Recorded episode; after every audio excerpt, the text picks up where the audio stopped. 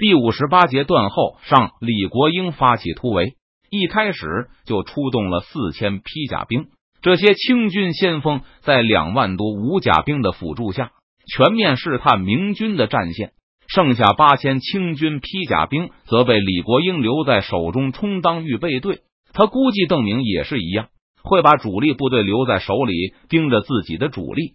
而两万多清军的全面进攻，可以分散明军的兵力，制造声势，吸引明军主力的注意力。川陕总督本人全身披挂，坐在中军帐中，急切的等待着前线传回来的消息。南线和中央都是由川陕陆营负责。这两千披甲的先锋，即使遇到了明军的主力阻击，也可以利用对地形的熟悉，且战且退。其实他们也称不上多么熟悉地理，但是总比山西陆营强得多。两千名山西陆营主攻北面，他们的兵力相对比较雄厚，而且这一带也被李国英预判为比较容易取得突破的地段。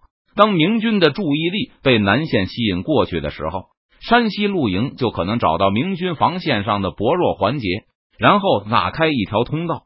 由于山西陆营相对更不熟悉地理，所以李国英也不用太担心他们在打开通道后自行逃走。虽然李国英一再向部下们强调明军实力薄弱，无法阻挡七万大军抱团离开，但如果换成川陕陆营在北面，李国英还是不太放心。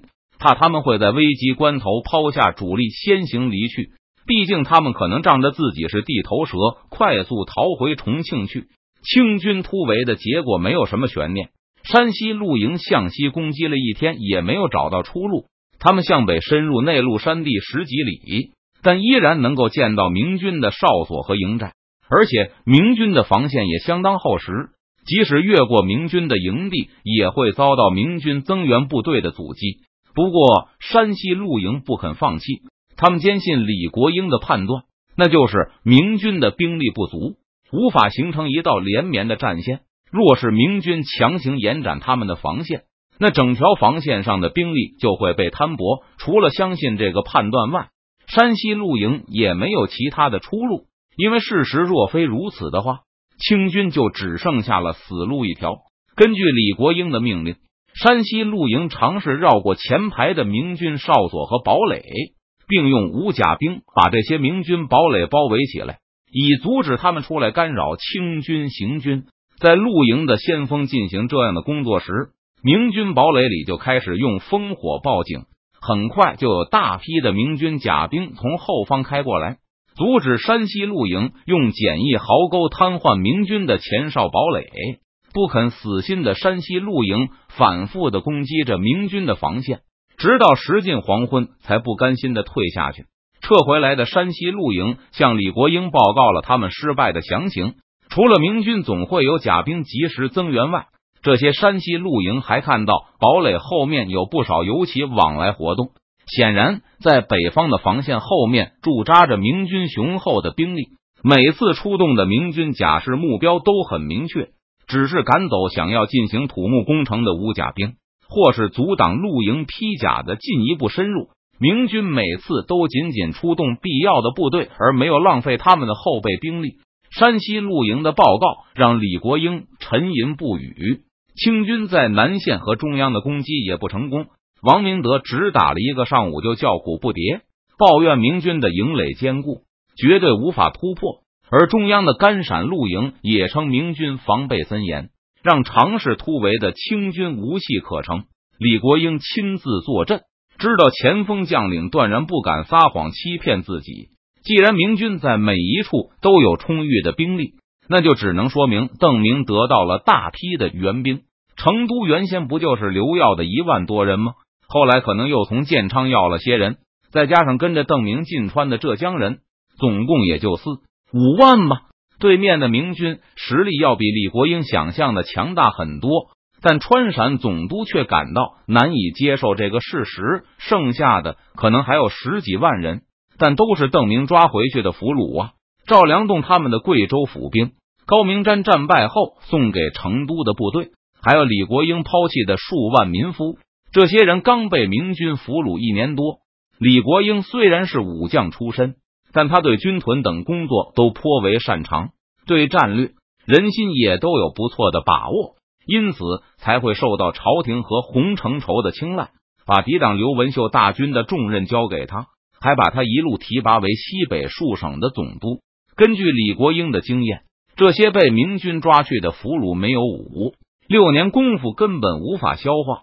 不但不能成为明军的助力，反倒需要留下相当的人手去监视他们。而明军从长江下游掳掠来的壮丁，也不是短短两年就能收为己用的。这些人恐怕都有逃离军屯的心思。但是李国英却没有见到流亡者。就算重庆和成都中间隔着大片的无人区，这也是不正常的现象，只能说明邓明对他的统治区采取了非常严格的警戒制度。而这种制度当然也需要人手去维持。掰着指头算算，李国英认为邓明最核心的部队就是川军，那些人手下的府兵可能都被邓明提拔为军屯看守和甲兵。其次就是浙江来的亡命徒。不过李国英始终没有看到刘耀、杨有才和其他青城派的将领出现在战场上，一次也没有过。所以李国英一直怀疑邓明在成都进行了大清洗。这会导致邓明对旧川军的控制力进一步下降。邓明怎么可能动员四五万人来阻拦我们？他手里可靠的部队顶天也就是这个数。难道成都一点看家的人马都不留吗？除了核心部队的人数外，李国英猜测成都现在有壮丁二十万左右。他为了保险，还把这个数字提高到二十五万，虽然还是低估了。但和邓明实际控制的二十八万男丁相差并不多。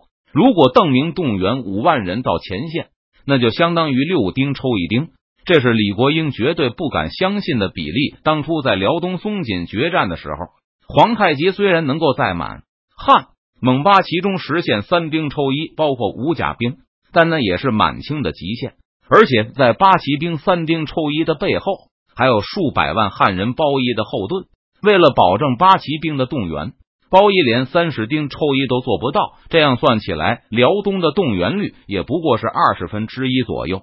就算邓明有粮食储备，有水陆优势，可皇太极也同样有大量的储备和本土作战的优势。现在邓明表现出的动员能力，比皇太极时期的满洲还要高得多，这让李国英感到非常不解。皇太极当时已经在辽东经营了很多年。手下有很多在辽东出生的汉人，投降汉军的第二代和十年以上的汉人包衣，这些人都对满洲人死心塌地，肯定不是邓明手下这帮从五湖四海收罗来的人群能比的。而如果没有足够长的统治时间，以李国英的见识，他完全无法理解邓明如何敢大规模动员这些不可靠的壮丁。最糟糕的是，这些明明应该很不可靠。不肯为他们缺乏威信和恐惧感的军官去拼命的明军壮丁，居然在坚定的守卫着明军的防线，是不是奎东贼也来支援邓贼了？王明德对李国英说道：“有这个可能性。虽然除了元宗帝以外，李国英没有见到奎东众将的旗号，不过如此一来，就可以解释为何对面的明军会有如此众多的数量。”而且还没有大量逃亡事件发生，也可能是建昌的贼人来增援邓贼了。那我们该如何是好？不少山西露营将领都感到很紧张，他们人生地不熟的，一旦分散突围，肯定会落入敌手。而且王明德他们都是李国英的嫡系，如果形势紧张到必须要有人断后的话，山西露营怀疑这个送死的差事肯定会落在他们的头上。总督大人。我军的军粮只够吃三天了，必须要突围。山西露营怕什么？偏偏来什么？王明德铿锵有力的说道：“贼人只会越来越多，我军必须尽快突围。”环顾了周围众将一圈，王明德跨上一步，单膝跪倒在地，双手抱拳向李国英请命道：“总督大人一定要走，而且一定要立刻走。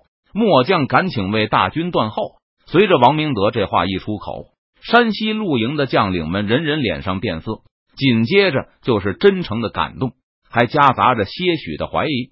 正是另外一个陕西籍贯的大将胡文科也抢上一步，和王明德肩并着肩跪下，慷慨陈词，想让全军突围很难了，但甲士一定要保住。末将恳请总督大人带着山西陆营的披甲先行一步，让末将留下和王总兵一起为大军断后。末将意愿留下，末将也是陕西的好男儿，不愿意丢下王总兵和胡游基独活。许多陕西陆营将领纷纷跳出来，争先恐后的向李国英请命断后。他们一再强调要总督大人赶紧带着全部山西陆营披甲离开，并且发誓会用手中的五千甘陕露营披甲兵和几万武甲兵死死拖住邓明，保住总督大人和大部分主力逃出险境。山西陆营的将领们此时都惭愧的无地自容，不少人热血上涌。也要求留下一起断后，但却被王明德他们拦住了。胡文科用不容置疑的语气说道：“你们远来是客，我们老秦军不，我们甘陕露营是做主人的，怎么能让客人冒险？”除了山西露营外，甘陕露营的众将还一致表示，陕西提督张勇也是太重要的人物，应该和总督大人一起突围。张勇对此倒没有推辞。不过，让山西露营将领们奇怪的是。张勇并没有露出感激之色，只是阴沉着脸点点头，一言不发的站在李国英背后。而川陕总督面对着手下众多的忠义之士，似乎也没显得有多么感动，反倒有一种让山西露营将领看不明白的古怪表情。